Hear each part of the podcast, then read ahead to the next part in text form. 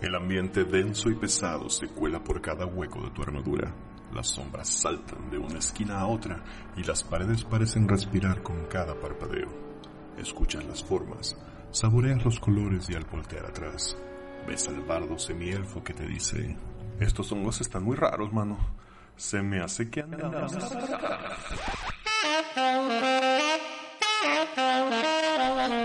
noches, Guadalajara. Nosotros somos Potionless y estamos aquí en el episodio número 14 de Andamos Arcanos, grabado en la ciudad de Guadalajara, Jalisco, hoy que es jueves 5 de marzo del 2020. Como siempre, me acompaña Bobby. Voy a decirte Juino. Gracias. ¿Cómo ven que... Este, Osvaldo. Upon Melancholy Hill there's a plastic tree. Neandertal. Andamos arcanos, radio por internet. No necesitas un carnet para disfrutarnos. DM Galvez. Hola. DM Don Diablo. Tejuino y tuba. Ándale. Y esta noche contamos con la presencia de un invitado muy especial, a Leti Mayorga, conocida también como Crafter Ishi. Hola. Que nos va a estar acompañando el día de hoy. Y me gustaría, como ya me gustó esto de estar inaugurando secciones, me gustaría inaugurar una más. El hombre de la importancia. Se va echando el rol, donde los voy a llevar a viajar por algunos de las ciudades y lugares turísticos más icónicos de los juegos de rol. El día de hoy vamos a la ciudad de Waterdeep. Waterdeep, también conocida como la ciudad de los esplendores o la corona del norte, fue durante un tiempo la ciudad más importante y de mayor influencia en todo, hay quien diría en todo Fyron. Es un centro de actividad comercial tanto para las ricas ciudades mineras del norte, los reinos mercantes de Am y Kalimshan al sur, los reinos del lejano mar interior al este y los feudos marítimos comerciantes del oeste. Waterdeep se llama así por su extraordinariamente profunda bahía natural y da alojamiento a un grueso de más de 100.000 habitantes.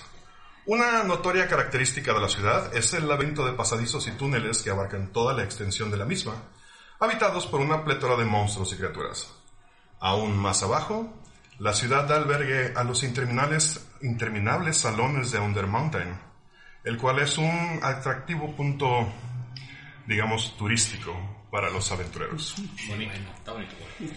Después de un evento llamado La Plaga de los Conjuros, Waterdeep perdió el título de la ciudad más importante de Faerun, el cual fue adjudicado a Baldur's Gate, del cual hablaremos en otra ocasión.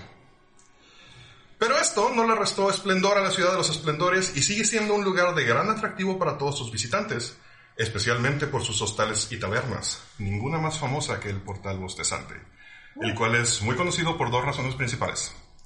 Uno, sirve como el principal pasaje a Under Mountain, y como tal, es común que los asiduos gusten de hacer apuestas sobre quién vuelve o no de su incursión a las profundidades. Y dos, por haber sido recientemente sede de la famosa quincuagésima batalla de las bandas, donde un grupo de advenedizos amateurs llamados Grundevar vencieron con tretas y marrullería a los campeones reinantes, las racachas del norte. No es cierto.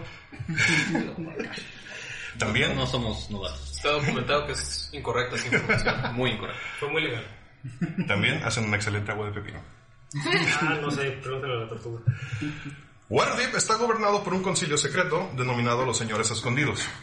Algo así como el PRI en temporada previa a elecciones. Una actividad común entre los nobles y los ricachones de la ciudad es tratar de adivinar las identidades de estos señores escondidos. El concilio lo preside el Señor Descubierto, siendo Lady Laerla Silverhand quien goza de este puesto en la continuidad actual. Como comentario, Wizards acaba de sacar, sacó antes del libro de Wedemont un set de dados muy parecido al set de Avernus, bajo el nombre de Lady Silverhand, lo cual a muchos nos hizo pensar que el siguiente libro iba a ser una aventura basada en Waterdeep. Pero no. Van dos libros y ninguno es de aventura. No, y vienen dos que ninguno es de. ¿Ya dijeron de qué va a ser? Magic. Es de Guacala. Ah, no, sí, el de Magic, sí, pero dices dos, o sea, el que sigue es de Magic. Sí, no, bueno, y el de Wild Ah, ok, sí, el de de Critical, el de Role. Critical Role. Ahora, durante su estancia en la ciudad, no deben preocuparse por el crimen o la violencia, ya que la última guilda de ladrones oficial, y estoy haciendo comillas, fue destruida hace casi 400 años. Mentira grande y enorme. Probablemente escuchen rumores acerca Sanatar Sí, un cabrón. y su terrible sindicato de crimen organizado, pero no teman. Sus operaciones fueron desmanteladas y el Sarnatar fue derrotado durante la administración del anterior Lord Descubierto, Birgeron el Paladinson. Y no se ha sabido nada de la guilda del Sarnatar desde entonces, o al menos es lo que nos quieren hacer creer. Pero como dice el documental de Grundabar, Un documental ahora. Aunque no, aunque no fuera así, la ciudad está fuertemente defendida no solo por la Guardia de la Ciudad, que actúa como policía local, sino por las ocho estatuas caminantes gigantes que pueden ser despertadas por el báculo negro de Guardia. Y también por la fuerza montada de la ciudad, formada por guardias de élite, de élite en- y sus grifos. Se dice incluso que en alguna parte del puerto queda algún miembro de un grupo de héroes que en más de una ocasión ayudó en la protección de las murallas, a quien solamente conocen como la Fuerza Gris, o las Manos Grises, o Basatelpe. Sin embargo, la mejor defensa de la ciudad siempre ha demostrado ser la población flotante de aventureros, siempre dispuestos a ofrecer sus armas a cambio de una recompensa. La ciudad abre sus brazos a una gran cantidad de cultos y deidades, así que es muy probable que encuentren sin dificultad un lugar donde comulgar con su dios de preferencia. Es de notar también que el puerto está distribuido en distritos. Está el distrito del castillo, donde se encuentran los edificios de gobierno, la ciudad de los muertos, que es donde descansan los difuntos del puerto. Descansan, entre comillas. Sí, bueno. Vacaciones, digamos. El distrito del muelle, que recibe a las embarcaciones en la Gran Bahía. Down Shadow, que es el nombre que recibe el, primer el nivel superior de Under Mountain. El distrito campestre, hogar de muchos demi-humanos, no semi-humanos. No sé qué es la diferencia, pero en un momento hablaremos de eso. La costa del Tinieblas, la costa de Nieblas, perdón, que no es un distrito como tal, sino las ruinas de una... noche. Es la embajada de la, Sí. de. Se aparecen los aluches ahí. no, el, el de moda, el que bonito. Qué bonito. Es que bonito. Qué bonito. El distrito marino, donde está la mayoría de los templos y las casas de los nuevos ricos. El distrito norte, donde viven los nobles. El distrito sur, donde se asientan las caravanas de mercaderes y que colinda con el distrito del comercio, donde está el mercado y otros establecimientos de compra y venta. Si están pensando visitar la ciudad de Waterdeep, podrían encontrar más información de la misma en algunas novelas publicadas. Hay muchas, pero les puedo mencionar La ciudad de los esplendores de Ed Greenwood, La torre del báculo negro de Stephen E. Shen, Mar de espadas de R.A. Salvatore, El espinazo del mundo también de R.A. Salvatore, y la trilogía de la piedra de Timora escrita por los Salvatores, papá e hijo. Finalmente la canción del elfo de Elaine Cunningham. Y con esto terminamos el recorrido por la esplendorosa ciudad de Waterdeep, la que el cual para este punto creo que todos hemos visitado alguna vez. Sí. ¿Algún recuerdo que tengan de ciudad? Sus prisiones son acogedoras. Sí, la segunda edición, eh, en mi antiguo grupo de juego, nos cooperamos para comprar la caja eh, del setting de campaña de Waterdeep. Y era un Sí, era una cosa hermosa. Era, este, como siempre, una cajita con muy, muy buenas ilustraciones, este, pero traía un par de libros que explicaban la ciudad, otros que explicaban a la gente, otro que explicaba a los peligros que existen ahí, como la, este, el gremio de Sanatar, por ejemplo, y unas cuantas como, no traía aventuras como tal, pero traía estas locaciones Ah, sí. explicadas y ya tú desarrollabas la aventura como te pegara la gana. Eh, leyendas tales como el, el hacha azul, por ejemplo, este, esta mítica hacha muy poderosa que no se encontraba tan fácil y que en mi campaña fue el, el punto clave para toda una guerra. Eh, y un montón de mapas y mapas y mapas enormes, como de que era de pliego completo, creo que eran como Sí. ocho cartas, algo así. Sí, eran como dos tabloides. más Ajá. o menos. No, no. tal vez más. Dos más. tabloides, eran bastante amplios. Era un mapa gigantesco, como un de 90% creo que era. Este, de toda la ciudad, de este, el castillo de, de Guardian, todo eso. Si lo ven por ahí, en algún lado, en algún bazar, échame el papel por él porque yo lo quiero. Pero Y, y cabe destacar que esa caja solo incluía la superficie, porque era otra caja la que llevaba a Under Under Mountain, Mountain. y era enorme, esa sí me tocó verla. Y según tengo entendido, le quitaron No. pisos a Undermont, ¿no? Eh, la verdad sí, sí. sí. No, le rasuraron hasta la raíz casi. Mira, voy a agregar, qué lástima que, que la gente de Twitter no, no habla español, la que me estuvo criticando mi comentario. Ah, sí, lo Este, a eso es a lo que me refiero con que no está desarrollado. En quinta edición han abandonado el desarrollo de las ciudades del mundo, de todos los planos que maneja, de todos los settings de campaña que maneja Dungeons and Dragons. Ese, ese, ese era mi punto. O sea, eran, estamos hablando aquí, son dos cajas con un montón de contenido que nada más eran para una sola ciudad. O sea, comparado con lo que es ahora, ahora sacaron un librito que, en esto, que es como de este tamaño y tengo en las manos el- un- una novela gráfica de Black Sat que es súper delgadita y eso es la costa de la espada y eso es lo que todo el mundo dice, pero tenemos Neverwinter, sí, digo, tenemos este, Forgotten Realms, Ah, nada que ver. No, no tenemos. No, no tenemos. Me dijeron, pero ya está Ravenloft. No, no, no, tampoco, no, tampoco tenemos. Es nomás un barovía ya. Sí. Ok, eso me salta una duda. Mm, lo que estamos jugando actualmente en quinta, ¿no se considera entonces Forgotten? Si se considera, a lo que nos referimos es que ya no están estos eh, productos que te especifican cómo funciona ahora el reino tal cual o el escenario de campaña tal cual eh, de forma general en esta edición. Eh, por ejemplo, había un libro completo de Forgotten Realms en tercera edición Sí. y en cuarta edición y aquí no hay ni más. En cuarta edición no estoy seguro si había un libro como No se había tal, uno. pero estoy seguro que estaba el de Neverwinter. Y Ah, no, Neverwinter, aparte. Situaba, eh, que es otra cosa que, que mencionas, como el avance histórico del mundo como tal. Ese libro de Neverwinter te colocaba justo después de la Spellplay, que fue como el evento que provocó la cuarta edición. No. De hecho, eso Entonces- lo acabo de revisar. Eh, y, y la onda es que en Quinta no hemos visto algo que te diga qué pasó. Sí. Sí, de hecho he tenido broncas para situarme en qué punto de la cronología estamos. Ah, luego, luego, lo voy a- luego, luego me lo explico, ya lo tengo, ya lo tengo preparado. Creo que la gran diferencia entre lo que veíamos antes y lo que vemos ahora es que ahora vemos contenido de aventura genérico para el sitio en el que se encuentran. O sea, te dicen el, en Faerun hay estos monstruos, son atemporales.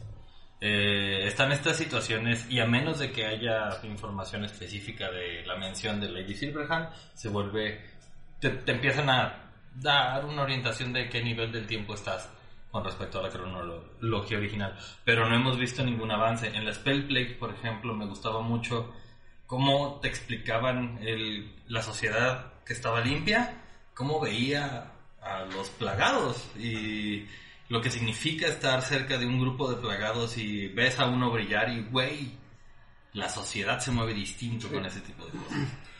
Eh, nada más para capitular, capitular esto, este, en tercera edición estaba el manual de Forgotten Realms, estaba el manual de la Costa de la Espada, estaba el manual de Cormir, estaba el, el manual de las Moonshares, estaba ¿El Atlas? el Atlas, estaba el norte del...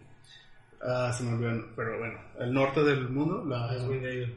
Icewind Dale, y había otros dos manuales, que ahorita se me escapan el nombre, sobre regiones, sin contar aventuras. Estamos hablando más o menos alrededor de 12, 15 manuales del mismo grosor que el, que el player, con información de Forgotten. En cuarta edición estaba el, el manual de Forgotten Realms, el de Neverwinter, eh, y había creo que otro, que No el, de, otro. el del Under estaba en Neverwinter también. Estaba incluido en grupo. Sí, entonces nada más eran esos dos. Sí, Ahorita mencionaste de Country, Conquer. lo cual me lleva a lo que algo ya lo hemos platicado, de la escasa, casi nula documentación que hay en quinta edición de locaciones que no sean dentro de la Costa de Espadas. Exactamente. Pero si te vas a segunda edición, ahí está todo el desmadre. Y en tercera también. Va, pues si quieren visitar esta hermosa ciudad, el clima es muy agradable, la seguridad muy alta, el agua de es gratis y dicen que la vida Santa, nocturna... Y Osvaldo está negando, como se dice, enérgicamente. Y pueden conseguir pescado fresco en el mercado. Pepino. A los que se hayan quedado con cara de what en la mención de algunos de los tópicos de esta sección, les recomendamos darse una vuelta por nuestro canal de YouTube y checar tanto las aventuras de Grundabar como de Storm King's Thunder. Y vas a Y con esto vamos a la siguiente sección con DM de un Diablo y su retro. Pues, ¿qué tal, eh, caballeros, damas? Estamos ahora con, en mi opinión, de manteles largos. Eh, tengo aquí el producto físico más viejo de mi colección. Y es la caja de inicio, el set básico de Dungeons Dragons, de 1980. Obviamente primera edición, por supuesto. Eh, los aquí presentes pueden ver lo gastado que está en la parte externa de la caja, pero lo bien conservado que se mantiene el, con el libro, este, los el interiores.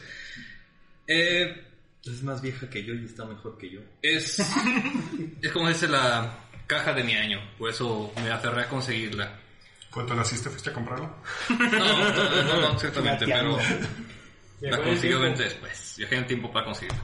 Eh, ¿Qué contiene esta caja? Pues bueno, en, en esencia, un libro de reglas básicas, una aventura introductoria, de la cual hablaré más adelante, un catálogo de productos de TSR de aquel tiempo. Ay, ya vi que ya le rayaste. Y también unas cosas de correo que mandabas por algún motivo para la asociación de, de RPG de aquel tiempo. ¿Cuándo se usaba Para el la gente que nos- correo? para- Usaba el correo físico. Para un porcentaje de la gente que nos escucha, antes se usaba el correo físico. Gente escribía cartas. venía. O sea, porque es un sobrecito, porque antes se utilizaban sobres de verdad. muchachos. Editado en 1980, como ya les dije, por TSR Holmes Incorporated y editado por Eric Holmes, con portada, fabulosa portada de Errol Otus, uno de los artistas clásicos No chille. este, pues no chille, no man. Mis, de mis favoritos en realidad, am, que si bien no se Pero comparan con eh, la calidad del arte de hoy en día, por supuesto, pero este, tienen unos puntos muy, muy este, a favor, en mi opinión. A ver, hazlo, Eh. hazlo con Prismacolors y Photoshop. Exacto. Ah. Exacto. El arte interior a cargo de Jeff D., David S. LaForce, Errol Lotus, también favorito también, James Rolfe, Rosloff, perdón, y Bill Willingham. El primer libro de reglas tiene 64 páginas y básicamente nos ofrece el sistema más, más este, escueto y básico de Dungeons and Dragons, eh, con perforaciones el librito porque quieres meter a tu binder. Y este es un sistema básico con tus habilidades y un modificador, no más. Si acaso algunas cuantas extras como cuántos conjuros tienes extra y cosas como esa. Eh, con las clases clásicas como el guerrero, el clérigo, el ladrón, el usuario de magia, que aquí no es mago, el elfo, el enano y el halfling. Exacto. O sea, el enano es. Es Clase. Era clase, clase y raza al tiempo, ¿Qué clase de enano? Este libro tiene tablas hasta nivel 3, aunque te dan mucha, este, muchos datos de cómo eh, llegar hasta niveles más altos, o sea, te dan como, ah, por ejemplo, Halfling que puede llegar hasta nivel 8, por ejemplo, y tienes de nivel 3, cosa que hagas tus cálculos nada más. O que comprarás la que sí. Presenta este, un sistema con las armas, eh, con un daño general para todas, dados 6 para todas las armas, No mames. aunque tiene una regla opcional para darle daño diferente a cada arma. Me estoy eh, quejando de una chat, no, es un dado de 6. Usa las salvaciones eh, clásicas, ¿sí? Este, salvación contra magia, salvación contra muerte, salvación contra veneno, contra el mal aliento y contra este, muerte mágica. El libro trae este, un montón de monstruos, todos resumidos en un pequeño párrafo, desde el acólito hasta... el- No me acuerdo qué menú déjenme ver. Momento, momento. Esos acólitos siempre son. Hasta el zombie, claro. Voy a imaginarlo. Eh, lo cual te deja con un extraño sabor este, en la boca porque si te presentan aquí dragones y eres nivel 3, pues ¿qué te puedo decir, no? ¡Corre! Tiene una sección de objetos mágicos y otra de reglas para el DM donde te van a enseñar básicamente cómo ser DM en aquellos tiempos. Nada que haya cambiado hasta hoy, en mi opinión. Eh, incluida cómo hacer tus propias aventuras y un pequeño anuncio de la Gen Con de ese tiempo. Cuando todavía era en Wisconsin. Así es. En. En el lago, Gen- lago Geneva. El segundo libro es la aventura y es la parte este, que se puede aprovechar más incluso para ediciones más nuevas porque es muy fácil de adaptar. Es una eh, aventura introductoria escrita por Gary Gygax para niveles 1 a 3 llamada La Fortaleza en la Frontera. Básicamente eh, es un libro muy bonito con la portada que se puede quitar porque detrás en la contraportada tenemos un mapa clásico. De esos sí son mapas. Ustedes no lo ven, pero se ve bien chulo. Es un mapa compadre. clásico este, en tinta azul ah, que pues nos presenta el dungeon principal de la aventura. Fuera de eso es un pequeño este manual donde tenemos en la portada a un poderoso Olver Sí se los obúos, sí. contra un halfling muy alto y un guerrero casi igual de alto que el halfling. Vale, era un guerrero mucho parrito. Sí, yo creo que bien va por ahí el asunto. Y es un libro de apenas este, unas eh, eh, vamos a ver, 28 páginas. Y am, técnicamente es un mini sandbox. Ya que te presenta eh, o te pone la, eh, la introducción de sus personajes van llegando a la frontera con las tierras del caos. En poder hacerse héroes o combatir el mal. Y llegan a esa fortaleza donde son recibidos no sin algo de sospecha. Y la fortaleza sirve como un punto de partida para que ellos exploren todo el mundo que está alrededor teniendo en consideración que las cuevas del caos es donde más este, podría encontrar aventura. Los jugadores pueden este, ir y venir a, gusto, eh, pueden regresar a la fortaleza y el DM puede, si quiere, meter este, conflictos dentro de la misma fortaleza, eh, preparar invasiones a la misma. Esto puede poner... eh, hay una tabla de rumores muy, muy importante que les puede dar pistas cuando se vayan las cuevas del caos a investigar. Y el libro, aparte, te, tiene una pequeña mecánica muy simple y muy útil para hacer NPCs rápidos, por ejemplo. Al igual que un repaso de las reglas en caso de que, este, como DM eh, novato, se te hayan olvidado. Perdón, como les había comentado, esto es súper fácil de adaptar a cualquier edición y sobre todo a esta quinta edición que es eh, de reglas más sencillas. Chuy, una pregunta. Eh, solo porque suena tal vez que nos estamos repitiendo. Esta aventura viene incluida en la que ya nos habías hablado de cuarta edición, que era como esta clase de, de Ah, Sí, entrelazado es- para sí, como se había ¿no? comentado, aquella, eh, la que se llama Contra el culto del caos, es una combinación de esa aventura, la de la vida de Homelet y la de el culto del dios reptil. Sí, no, lo digo porque a lo mejor quien nos está escuchando dice, hey, ¿ya hablaron Ya. de eso? No, es solamente algo parecido, es, es parte de esa aventura. Por eso la otra aventura la recomiendo también porque se genera un sandbox más rico al combinar esas tres historias. Eh, pero si se encuentran con esto y quieren experimentar el juego super clásico, esta este, es una excelente opción. Va. Pues, señores, les tengo la sorpresa de que vamos a rifar esta caja entre nuestros, nuestros escuchas. No, no es cierto. Como nota también, esta, esta cajita incluía un lápiz y un set de dados. Que cuando compré no traía el lápiz y los dados les faltaban de 20, pero bueno, ahí están todavía en la colección. Habla de TCR, a ver si. Sí, claro. Hay que mandarle una carta. Oye, a, una le carta. Luego te voy a pasar la, la roja para que también le hagas la, el reto late. Como dato cultural, la Está caja, bueno, la, la, caja roja la encontré en Mercado No, Libre vamos a darnos a la tarea. y luego luego la pedí. Está muy interesante. Y vi que el mismo vendedor tenía esa lleva. y le No dice. ¡Chuy! Así inmediatamente le dije, ¡Chuy! Me acabo de encontrar esto y tienen esto también. Estaría muy Fue como intenso con- que fuera el número. De repente nos ponemos a escarbar a ver qué nos encontramos. Sí, pero bueno, esto fue antes de que el coleccionismo se hiciera coleccionismo aquí en México. Exacto. Así Sí, que sí, sí. todavía nos tocó un buen precio por esto. Sí, no. Pues muy bien. Una joyita, definitivamente. Este. No, no lo vamos a rifar. Ni No. Ni se emociona. Pero sí, vamos a pasar a la sección de DM Lobo Galvez en su Camino al 20.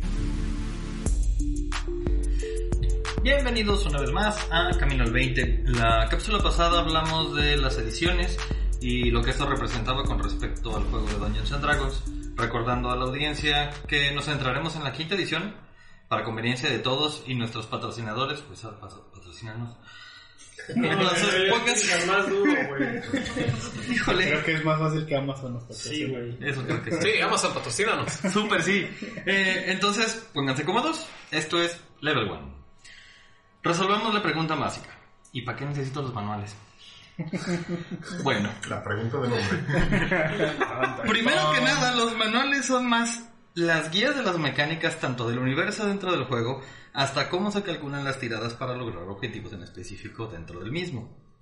Dentro de la quinta edición eh, encontramos distintos manuales y categorías de los mismos. Hablaré específicamente de lo que se denomina el core.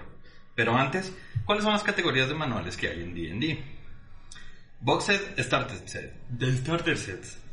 Cajas de inicio que te presentan aventuras y retos de niveles bajos, altos o, bueno, realmente bajos porque son starter sets, eh, para presentarte todo el sistema y su funcionamiento a lo largo de la partida, para que des- después de acostumbrarte jugando en, este, en esta caja, puedas empezar a crear tus propias aventuras.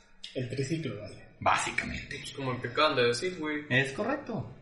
El core, el núcleo de juego, lo indispensable para jugar en serio con todo el sistema. Los libros suplementales, que son expansiones de reglas, clases, ítems, tesoros, enemigos, o shalala, shalala, un montón de cosas. Las guías de campaña, manuales que te presentan un mundo o un contexto en específico para poder jugar, como lo es en el caso de Everron, que hemos venido hablando en los últimos capítulos de ese. Eh, los, los módulos de aventura, eh, libros que presentan una aventura desde muy corta a larga, dependiendo, eh, dentro del contexto en específico, como lo es Baldur's Gate Descent into the Avernus, la cual puedes seguir en YouTube, en nuestro canal de Potionless. Follow, follow. Accesorios, los menciono nomás porque son necesarios, las pantallas. Eh, y aunque no es un manual, es algo que utilizamos recurrentemente los jugadores, es el Un Arte de Arcana. Pero es la columna oficial de D&D donde se muestran los materiales de playtest que en muchas ocasiones luego son añadidos a manuales oficiales, volviéndolos canon, por así decirlo. Ahora, una duda, ¿qué les gusta más? ¿Campañas o aventuras? Campaña. Sí, yo creo que campaña. Claro, porque tenemos 17. Sí, como tenemos el tiempo para jugar campañas largas. Exacto. Es que te haciendo campaña, pues mete cualquier aventura. Eso es correcto. Eso es correcto. Pero, pero creo que se refiere como a, o sea, si tienes, si tienes enfrente una campaña y tienes una aventura, ¿qué comprarías? La campaña. Yo la Campaña. campaña. Sí. Creo que tendría que ser una aventura así. Específicamente chingona. Tendría que ser Dragon Mountain, una cosa así No sé. súper épico como para decir. Mira, te lo voy a poner así de fácil. Ya salió Under Mountain y no tenemos ese libro. Señal de que nos valió. Es que creo que aquí Bien solo el único, el único que le dio el Undermountain fuiste tú y Chuy. Sí, y a mí, y a mí para mí fue no agradable el viaje, entonces es como. eh. No quiero. Yo no lo jugué, nomás este, lo vi. Básicamente tengo el librito en fotocopias de aquel tiempo, por supuesto. Claro. Pero sí quisiera darle un, un shot. Porque sí, porque estoy seguro que si hasta yo lo haría. Si sale Dragon Mountain, yo lo compraría. Ah, yo Sí. también. Por lo menos por colección, Y para ver si no está, qué tan chido está. Ah, con- qué no sé, tan bueno, rasurado. De hecho, yo le tenía ganas a Si sale para quinta hay que comprarlo para ¿Para el de volverlo a Under jugar. Mountain? Tú hablas No, de Under no, Mountain sí, yo no- yo no- Dragon. Yo hablo de nosotros Dragon. hablamos de Dragon Mountain. Ah, no me dan bolas con los Hay muchos Mountain. No, no éramos muy, no ¿Cómo éramos muy creativos para los nombres, güey. Mountain Dew también. De- la, la montaña de la pluma blanca. Todos La montaña de los, de los unicornios también hay uno. La montaña del rey tiburón. Space Mountain. Ya le voy a regresar cuando salga este programa va a años atrás. Estoy seguro que dijeron Under Mountain. No, sí, si hablamos de un... También hablaste de perdido. Pero bueno, continuando en el nivel 1, ahora hablaremos del módulo core y su importancia en nuestro juego. Primero empezaré con el Player's Handbook, es de Wizards, en- se publicó en agosto 19 del 2014. El manual del jugador tiene para ti como DM información básica como lo es las razas, clases, creación de personaje y muy importante las reglas que estarás utilizando en conjunto con tus jugadores, como es combate, spellcasting, cobertura, chequeos de habilidad, ventajas y desventajas, etcétera, etcétera. Y algunas reglas opcionales por si no te complace como viene. Ajá, hay bastante. El, el Player's Handbook es para todos. Master no es como que "Ah, ese es para los jugadores y este es para mí. No, te tienes Sí, que leer. Te tienes que chutar también el Players. Eh, continúo con el Monster Manual, que se publicó en septiembre del 2014, también publicado por Wizards. El manual de los antagonistas. En este manual encontrarás información necesaria para poder llenar tus aventuras de monstruos, de fantasía. En ella encontrarás sus atributos generales, su nivel de dificultad y cómo se comporta cada una de estas abominaciones para darle sabor a tus partidas. El Dungeon Master Guide, eh, también publicado por Wizard en diciembre 9 del 2014. Eh, la guía del Master es donde todo cobra sentido. Las reglas del player, la construcción de los mundos, la nivelación de los encuentros, los ítems mágicos, encuentros aleatorios, cómo, cómo funcionan los monstruos, este, entre otras tantas herramientas para el DM que pueda utilizar durante la creación y trabajo de sus sesiones. Dentro del core también están considerados el Bolos Guide Monst- eh, to Monsters, que es eh, publicado en noviembre 15 del 2016, el cual contiene principalmente expansión de razas, monstruos, clases, entre otras cosillas. De ahí también dentro del core se considera Sanatar Guide to Everything, eh, que también es Wizard, November 12 del 2017. Eh, tiene opciones de personajes, expansiones de libro de magias y herramientas para el DM. Y un pescadito. Y un pescadito. Y básicamente es lo que mencionabas, es don- en el Xanatal es donde se compilan todas estas opciones del Lunar de Arcana, Es correcto. ya haciéndolo oficial y algunas con alguna modificación. Es correcto. Ah, el otro que, eh, que tenemos es el Mordekain, Mordekainen's Tome of Foes, que es publicado en mayo 29 del 2018. Este expande el monstruario y las razas, las razas a lo largo de los planos de existencia de D&D. Algo que cabe mencionar, eh, por si no lo saben muchos, eh, Mordekainen's nace originalmente en el plano de existencia de Greyhawk. Es un personaje que fue creado por Gary Gygax y que fue persiguiendo a través de los planos de existencia el conocimiento y expandiéndole. Gracias a él, gracias a este personaje, se generan grandes bibliotecas a lo largo de, de diferentes planos y muchas aventuras este, dan paso a este hombre. Y era el personaje jugador. De. Gygax, sí. Tan, tan. En Blackmoor, ¿no? En Blackmore. Ajá. Antes de Greyhawk era, era Blackmoor. Ah, es que Blackmore es un castillo dentro de Dentro de Greyhawk. ¿Por qué dentro de esos libros no está mencionado el Sword Coast Adventures Guide y el Player's Companion? Porque... Porque son compañías, esos serían, estarían dentro de los suplementos. Pero están ofreciendo lo mismo que un Sanatar o que un Bolo. Sí, Por ejemplo, el Player's Companion, el Player's Companion es el primero que te extiende las razas, dándote la Aracroca, el Deep Gnome, el Genasi y los Goliaths, por ejemplo. Y el Sword, Co- el Sword Coast Adventures Guide, obviamente las cositas que pasan. nomás ¿No es porque están atados a un setting? Es el. Mm, No, no sé, o sea, solo- mi pregunta es ¿por qué eh, no estarían como parte de este core? Estaría chido. Voy a, voy a darme Sí, la porque tarea en de investigar son, opciones- porque son opciones es- para jugador. no. Sí, que, que también, que también están basados en lo que pasa en un arte de arcana. O sea, todas esas cosas que vienen aquí fueron un arte de arcana antes Sí, de estar publicados. Voy a averiguar qué Que no compilan, que no compilan, por ejemplo, Sanatar no compila todo esto. ¿Te acuerdas que en un inicio de quinta edición también venía dentro de la hoja personaje un espacio para facción? En el libro de la, del libro de la Costa de la Espada habla y desarrolla precisamente lo de facciones, cuáles son las facciones y qué beneficios te dan, son beneficios extras al background. Que luego lo, que luego lo conectaron con la guilda de... ¿Cómo? La, la pinche forma de jugar esa culera que te pregunté el otro día. Eh, Players- no, No, Adventures. Guide, Adventures- Adventures League. De primera mano, mi lógica me dice que muy probablemente es porque el Sword, el de la Costa de la Espada, está atado a Faerun directamente, a un setting en específico. Tomamos en cuenta El, que el Sanatar no, porque el Sanatar te explican que es un conocimiento de varios planos. también. eh, tomamos en cuenta que el player eh, eh, a partir de Cuarta. cuarta edición usa como plano Base. general base de Sword Ya no es sí. Ahí, ahí estaba San Cuthbert. En- Ah, sí, cierto. Todavía en 3.5 seguía así porque todavía no vota- votaba la biblioteca de la que mencionábamos hace rato. Ya. Mira, mira, mira. Si eres un jugador, como todos los que conocemos, que no quiere incurrir en piratería, y tiene un presupuesto limitado, pero quiere los libros, ¿cuáles serían los absolutamente esenciales? Si eres DM, los tres. Los tres. Los tres básicos. Eh, ahora, También toma en cuenta los bundles que genera Wizard of the Coast para los jugadores. Son mucho más baratos comprar el bundle completo que intentar comprarlos por, por separado. Y aún más barato es descargar las reglas básicas.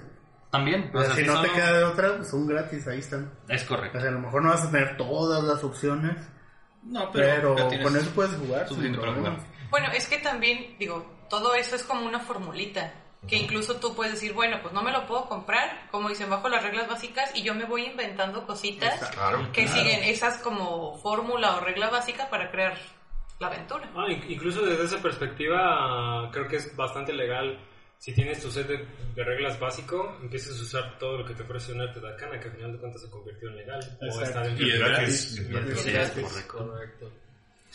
Bueno, pues nosotros en este camino al 20 utilizaremos solo la base, que es, eh, solo lo que yo considero lo básico, lo que acabas de mencionar.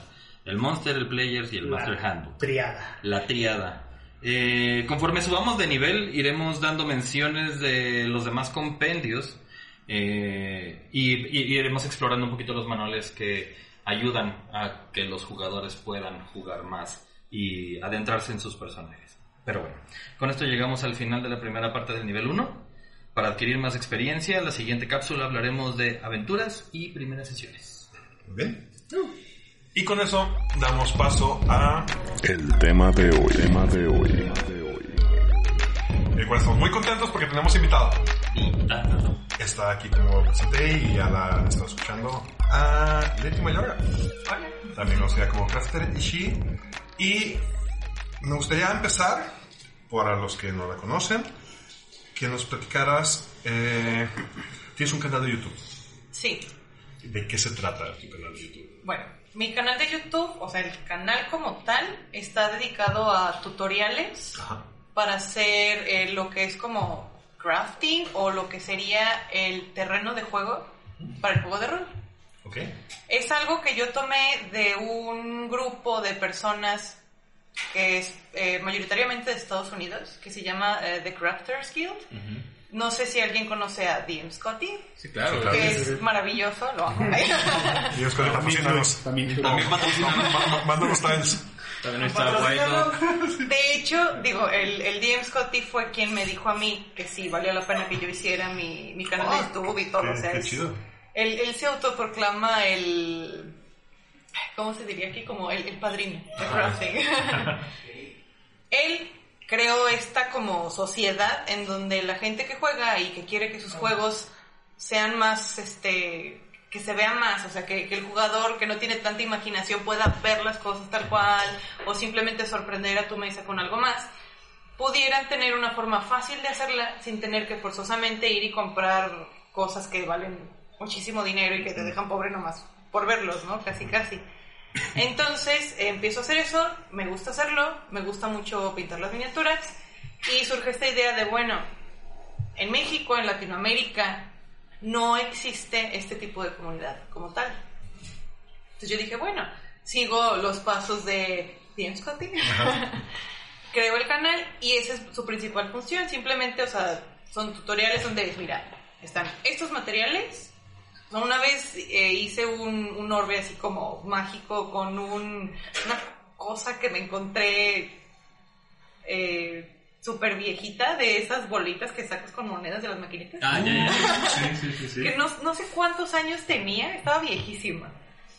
Y queda padre, o sea, es, es como decir, a ver, todo lo que tienes puede ser un poquito creativo, lo tomas, lo pegas, le haces esto y ahí queda, y queda algo padre. Eso es lo que hago más que nada en mi canal de YouTube. En las otras redes sociales, que son eh, Facebook e Instagram principalmente, simplemente comparto lo que hago. Porque la idea es compartir. O sea, no, no es como que yo venda cosas. O sea, obviamente si me dices, ay, me haces una comisión, pues no me voy a negar.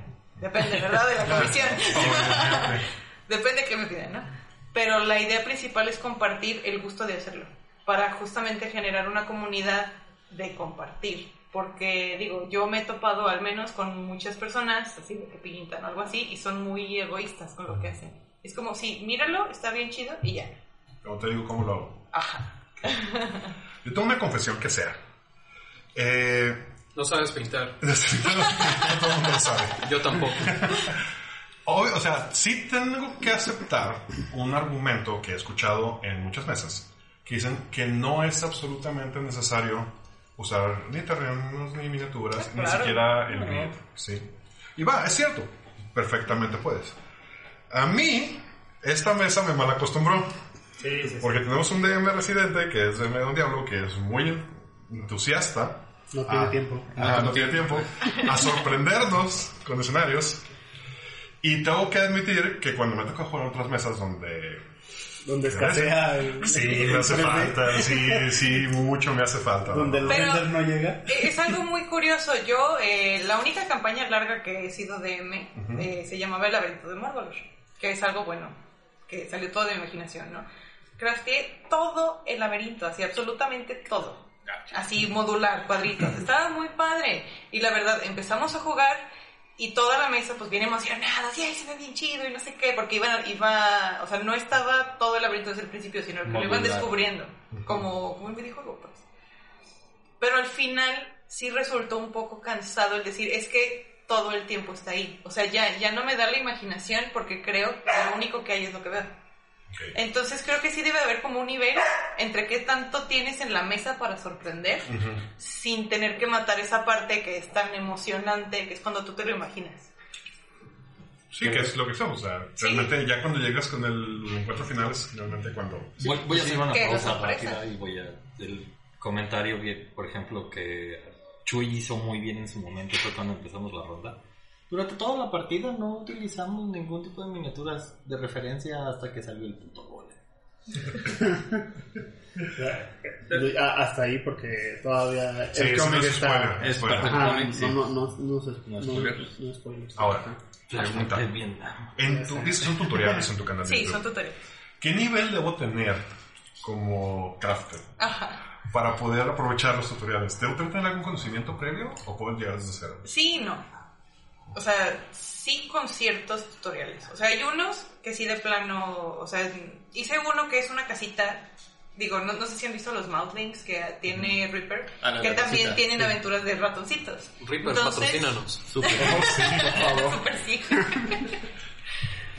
Tomé una tacita de esas de té de, niños, de plástico, Ajá. y la convertí en una casita. y- Ah, qué chido. yo estaba muy velo. emocionada. Para eso sí tienen necesitas cierto conocimiento, porque uso eh, diferentes herramientas que, por ejemplo, una, una que es una pastita que es para hacer arena, la usé diferente y le cambié y le hice y le moví.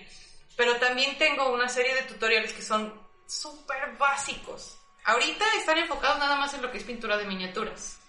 De hecho, el playlist se llama Crafting 101, o sea, Crafting 101 que el 101 es como la nomenclatura que utilizan en las universidades para las materias básicas o el tronco común. Y es así de que te explico desde cómo elegir tu pincel y cómo agitar las pinturas y, y ponerlo así, tal cual. Tu canal. Y la idea es seguir con eso, pero llevarlo ya a- al hacer el terreno, porque realmente hacer el terreno es muy sencillo, muy sencillo. Simplemente es como despertar ese lado creativo nada más. Entonces, un, un punto. No es nada más Negado. pintar miniaturas. Negado. Estamos hablando que haces este, Terreno. terreno, Sí. o sea, estamos hablando de tiles y... Sí, sí, claro. De hecho, una vez me encargaron el castillo de Ravenloft. Sí, ¿no más? digo, ¿Más? me, me tardé como cuatro meses, o sea, dejé de subir contenido a redes porque estaba ahí haciendo. Quedó muy padre. Ay, O sea, es- es- es- Creo, Wow. creo que sé a quién, se, a quién se lo encargo, pero creo. Eh, por- Dile que lo preste. Quien quiere que seas, patrocínanos. Asociados con tu castillo. ¿Cuál dirías que ha sido el mayor reto eh, que, de lo que hace King Canal? Híjole, ¿Cuál puede ser que, que dirías, si eres nuevo, no empieces con este? definitivamente no quieras hacer algo grande. Grande, siendo- grande, o sea, no, no te salgas de los tiles chiquitos que pegas y haces un dungeon, o sea, no, Sí, te, no. no, te, no te quieras ir a hacer el castillo, no te quieras ir a hacer la taberna o algo así, porque es muy retador. O sea, yo así, bien valiente, lo primero que me aventé fue una taberna. Sí. Y la verdad es que ahorita la veo y digo, chin, o sea, me pudo haber quedado mil veces mejor si me hubiera esperado tres meses para hacerlo. Ya la viste. En, en el evento del reino, en, Ah, en sí. la expo, estaba. En, en la expo estaba la, la Oh. Esa taberna, güey. Sí la vimos. Sí. O sea, es- está bonita, pero tiene muchas cosas, o sea, de que está chueca, de que no sabía bien cómo cortar el material, entonces hay partes que se nota y cosas así. Ay, que tú, tú notas, ¿no? O sea, ya como Sí, cuando tú lo haces, no. eres, el primer, eres el- tu primer crítico y además no lo Pero es que no aparte noté cuando haces nada. esto, empiezas y entras y empiezas cagando, vas haciendo Sí, claro. cosas este, muy chuecas, mal Ujú. cortadas, pero eso te va enseñando una técnica para mejorar. Y, Entonces, o sea, por eso realmente esa primer taberna que no te late ahorita, este, es el, lo que generó lo que es hoy en día, en realidad. Sí. Y es lo que también tendríamos que... Pues la gente que quiere aprender esto tendría que tomar en cuenta. Vas a Bien, empezar y no te va a quedar tan chido, pero vas a mejorar. Y paciencia, cabrón. Mucha paciencia. Bueno. Eh, está, te encontramos así en YouTube como Crafter Crafter Ishi. Con Y. Eh, si están viéndonos, escuchándonos, porque estaría Si están viendo, si están viendo, tengo Si, miedo. si están viéndonos, ¿Cómo llegaron? si están viendo los pinches stalkers. bueno, atacamos. Este, si están escuchándonos en Evox o en nuestra página de Facebook, O bueno, Spotify. eh, no, ah, encontrarán en, los, en el Ah, post el link. Perdón. Todavía no me dejan poner links en Spotify. Al canal de YouTube de Leti. Pero hacer terrenos no es lo único que haces. No. Y tengo en mis manos una novela, un libro. Eh, Los ojos del rey, La revelación del sur, y es un libro que acabas de publicar. Sí. Platícame del libro. ¿De trata? ¿Qué es? Ok. Sin eh, spoilers. Sin spoilers. Uf. Déjala hablar, cabrón. Está bien, está bien. Eh, Los ojos del rey, la primera parte es la rebelión del sur, que es esta. Viene también una segunda, un segundo tomo, que es la continuación, naturalmente. Esta historia se lleva a cabo en un reino, que es un fragmento realmente muy pequeño de todo un mundo que ha crecido en mi mente desde hace muchos años donde los como los gobernantes, los gobernantes, los que sirven al pueblo, todos los seres de autoridad son magos, porque es una tierra donde la magia es algo muy común. Entonces, entre más magia tenga la tierra, más magos va a haber. Entonces, ahí, justo en ese lugar, hay muchísimos magos. La idea aquí es que los magos que estaban en el poder, pues son, se vuelven ávidos de poder, se hacen malvados y hay una toda una revolución en que tienen que derrocarlos. Aquí el asunto es que es una eh, cultura o una... ay, ¿Cómo se dice? Magistocracia. Magistocracia, eso me gusta. Están, están regidos, están regidos por clanes y cada clan tiene un papel importante en la sociedad. Eh, a mí me gusta pensar que cada clan es como una parte importante de un héroe. O sea, tenemos la parte de la fe, porque también en este reino todo se rige por la fe, porque en la mitología está el rey que va con el hombre y le da la magia para que el hombre pueda eh, superar tiempos de adversidad. Entonces se supone que el rey rige ese reino hablando con los magos supremos, que realmente son los que se corrompen, ¿no? En el tiempo de este libro, uno de los clanes desaparece, que es uno de los clanes donde había unos magos que tenían un poder especial que era anular la magia. Entonces, la idea del libro es como este hacer toda esta revolución para poder derrocarlos con toda esa adversidad. Ok. Eh, ¿De dónde, dónde surge toda esta idea? Uy. ¿Cómo, cómo se fue ¿Cuáles este, gestando influencias? de- las influencias? eh, Ok, eh, digo, obviamente cualquier, cualquier materia de arte se, va, se ve influida por el contexto, ¿no? De la Sí, claro. persona. Eh, a mí siempre me han gustado mucho las historias y siempre me he visto muy como fascinada por todo lo que es el mundo, eh, la Tierra Media, eh, todo eso, ¿no? Y empecé leyendo Harry Potter, entonces como que los magos tienen un espacio especial en mi corazón. Esta historia en específico nace de cuando yo estaba pensando en este mundo, porque, o sea, realmente en la línea temporal de toda su existencia, por así decirlo, está como en medio. O sea, hay mucho para atrás, hay mucha mitología, hay muchas historias y todo. Y algo que a mí siempre me movió fue decir, bueno, y si hubiera, y si dioses existieran en este mundo, ¿cómo sería? Oh, ok. Entonces en mi mente fue, bueno, si Dios existiera en este mundo, sería un Dios un poco bélico, porque es un mundo donde hay continuamente una lucha entre el bien y el mal, de cierta manera, y siempre hay eh, como guerra, y sería un Dios de magia, porque en mi mundo hay mucha magia.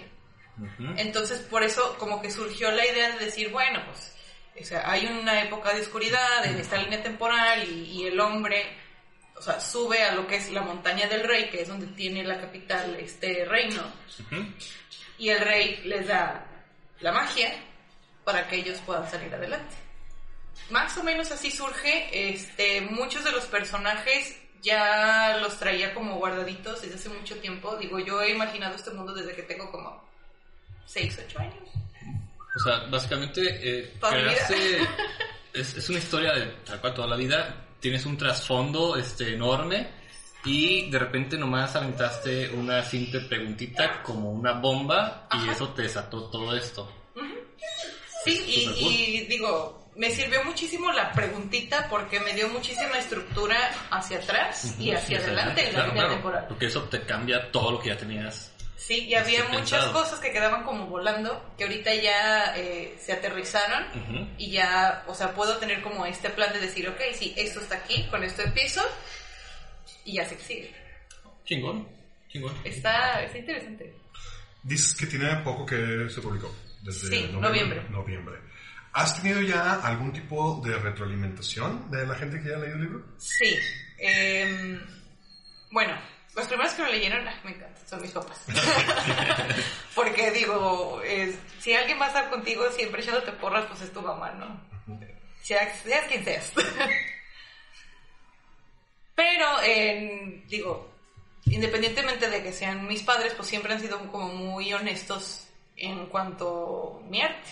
O sea, si algo les parece que está chafa, pues me dicen, ay, hijita, este, pues échale más ganas, ¿no?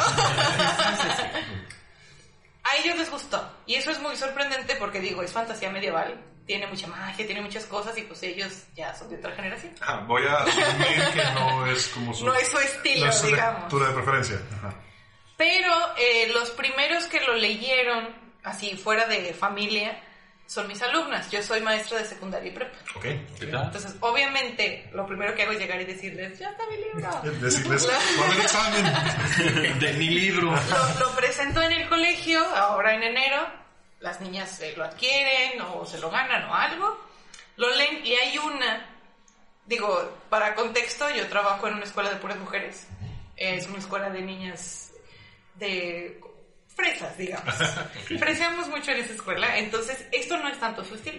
A mí me llamaba mucho la atención como decir, a ver, las que leen normalmente leen cosas de romance y, Vampiros que y brillan. vampiros que brillan. Pues, Cosas horribles, ¿no? Les presento esto, lo leen y la verdad es que les ha gustado mucho. O sea, ahí, ahí a las niñas, ya de prepa, ponle 15, 16 años, que no leían nada, que lo adquirieron, lo leyeron porque era de la Miss Leti y les gustó. Y siempre llegan y me dicen, ay, amé este personaje, odié a este otro, me encantó cuando pasó esto, no entendí tal cosa, que sigue, cuando sale el otro, cosas así.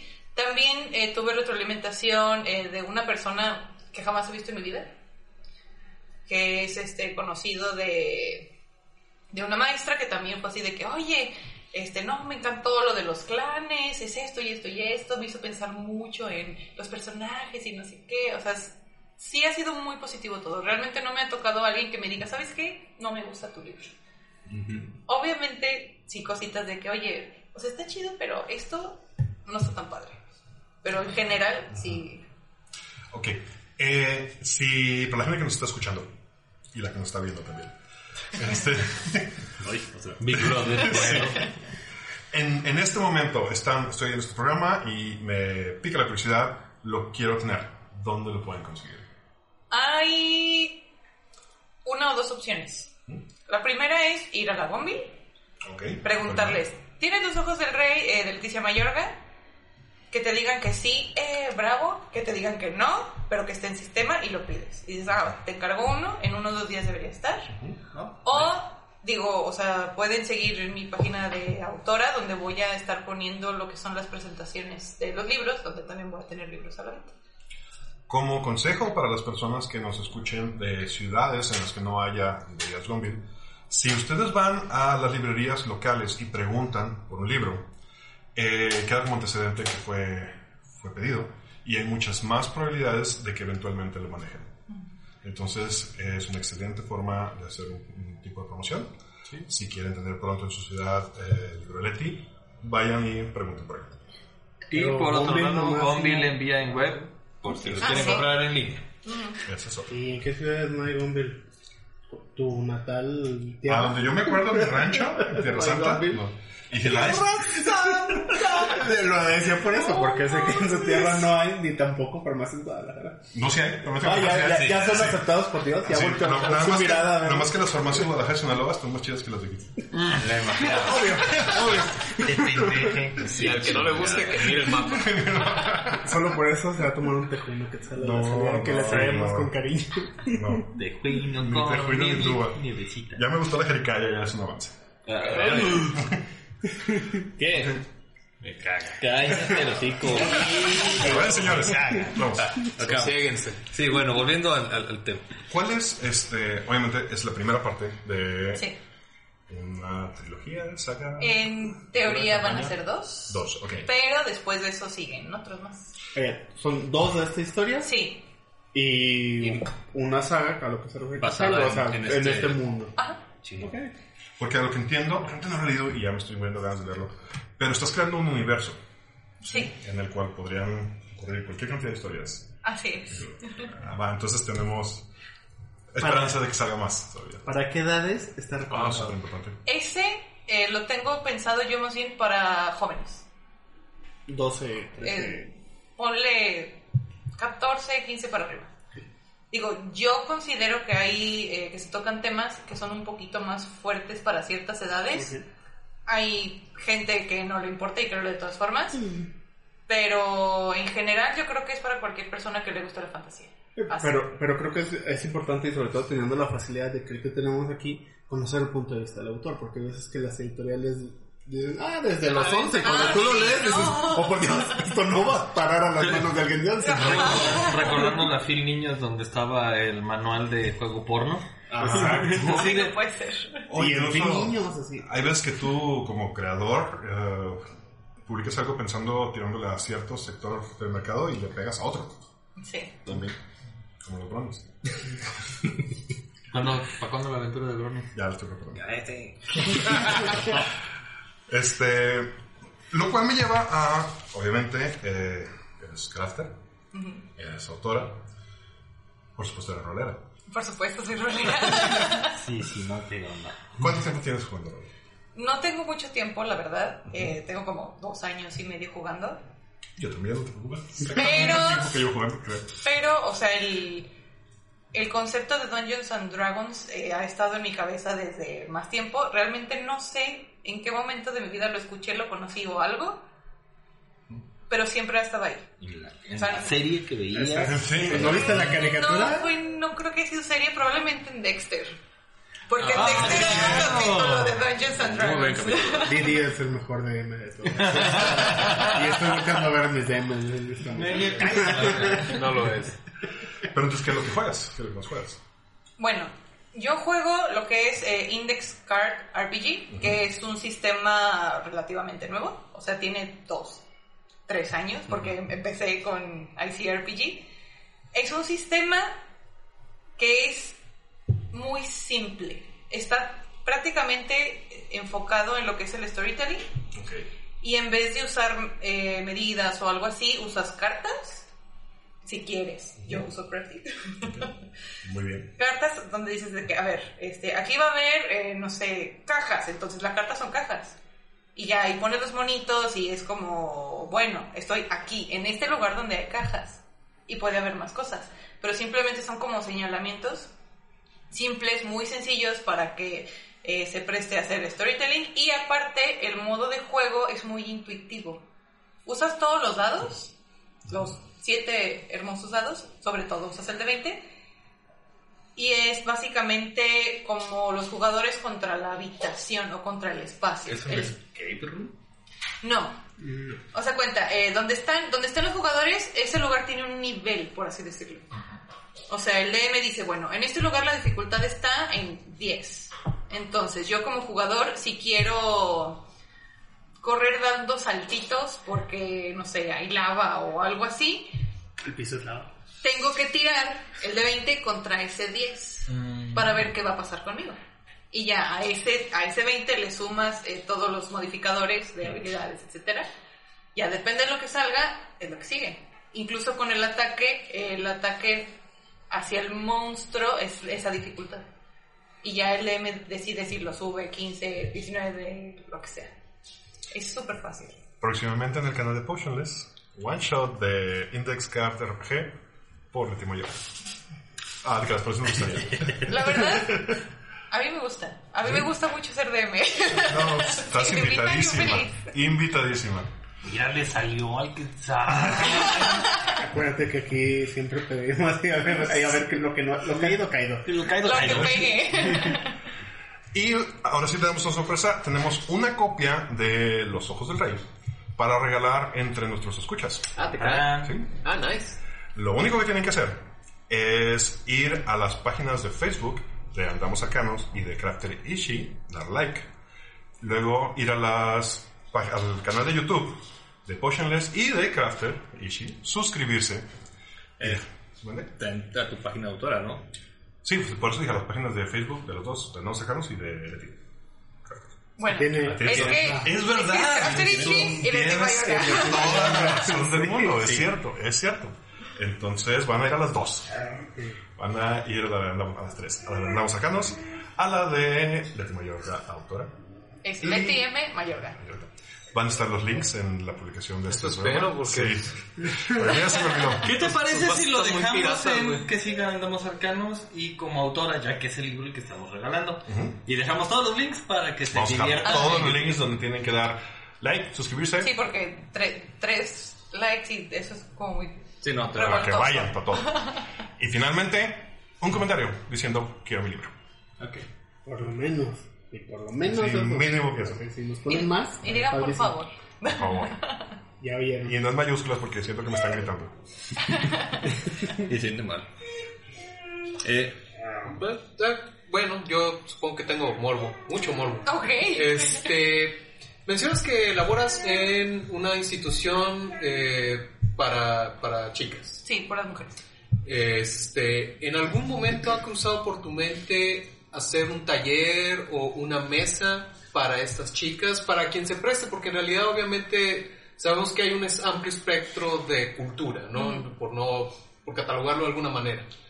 Entonces, obviamente no va a ser atractivo para toda una generación, pero a lo mejor dentro de, no sé, 300 alumnas que tienes, encuentras 5 o 6 que podrían tener este gusto afín, o la, la curiosidad, ¿no? De, de decir, oye, pues he visto lo que publicas, he visto lo que haces, me gustaría a lo mejor adentrarme un poco a ese mundo.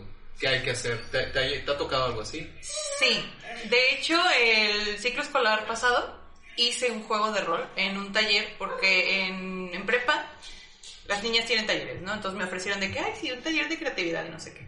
Entonces lo que yo hice fue ponerlas a jugar rol. Fue medio fiasco porque me echaron muchísimas más alumnas de las que necesitábamos para un juego de rol. Ok. Pero estuvo muy interesante porque a ellos les gustó mucho el hacer la historia. Eh, estuvo muy padre, hubo quienes sí se quedaron como con el gusanito y de hecho tengo varias niñas que sí me siguen en el canal, que les gusta ver lo que hago, siempre me preguntan y ahora eh, con las sesiones de rol que organiza The Die Club, las sesiones mensuales de rol que son como inductivas Sí, sí. al rol, ya tengo como toda una mesa de niñas diciendo, ¿cuál es la que sigue? Yo quiero ir, yo quiero jugar, porque sí les llama la atención. Como es algo que la saca de su... Pues de su mundito, porque es, es, es- es una burbuja tal cual donde Claro. viven. La saca de su burbuja, les hace como imaginar, pues.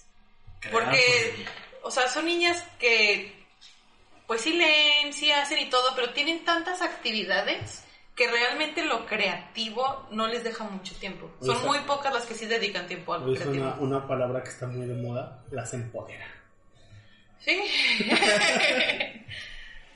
Entonces sí, sí tiene curiosidad algunas. Hay otras que es así como que, ay, esto No, es para ñoños. hay, hay, para todos. Sí, ¿no? claro. Final de Sí. cuentas. Pero qué, qué chingón. En, qué bien. en algún momento mencionamos fuera de micrófonos y dentro de Potionless que nos gustaría ver eh, en alguno de los enrolates en el futuro una mesa dedicada de mujeres, liderada por una DM. Ujú. Entonces, a lo mejor ya que empezamos con lo de las aventuras y los one shots, tal vez empecemos a lanzar caña a ver si.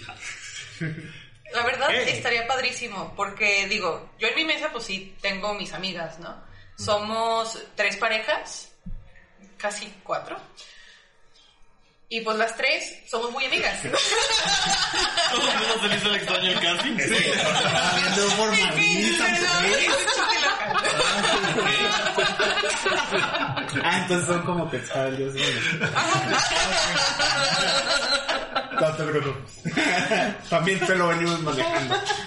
Pero pasa mucho esto de que la idea de ir a jugar rol con extraños es muy intimidante para una mujer. Claro, porque sí. no sabes con qué cosa Bestia. te vas Digo, a tocar. Totalmente. Totalmente. Totalmente. Y eso y es una retroalimenta- retroalimentación que hemos tenido en nuestro evento.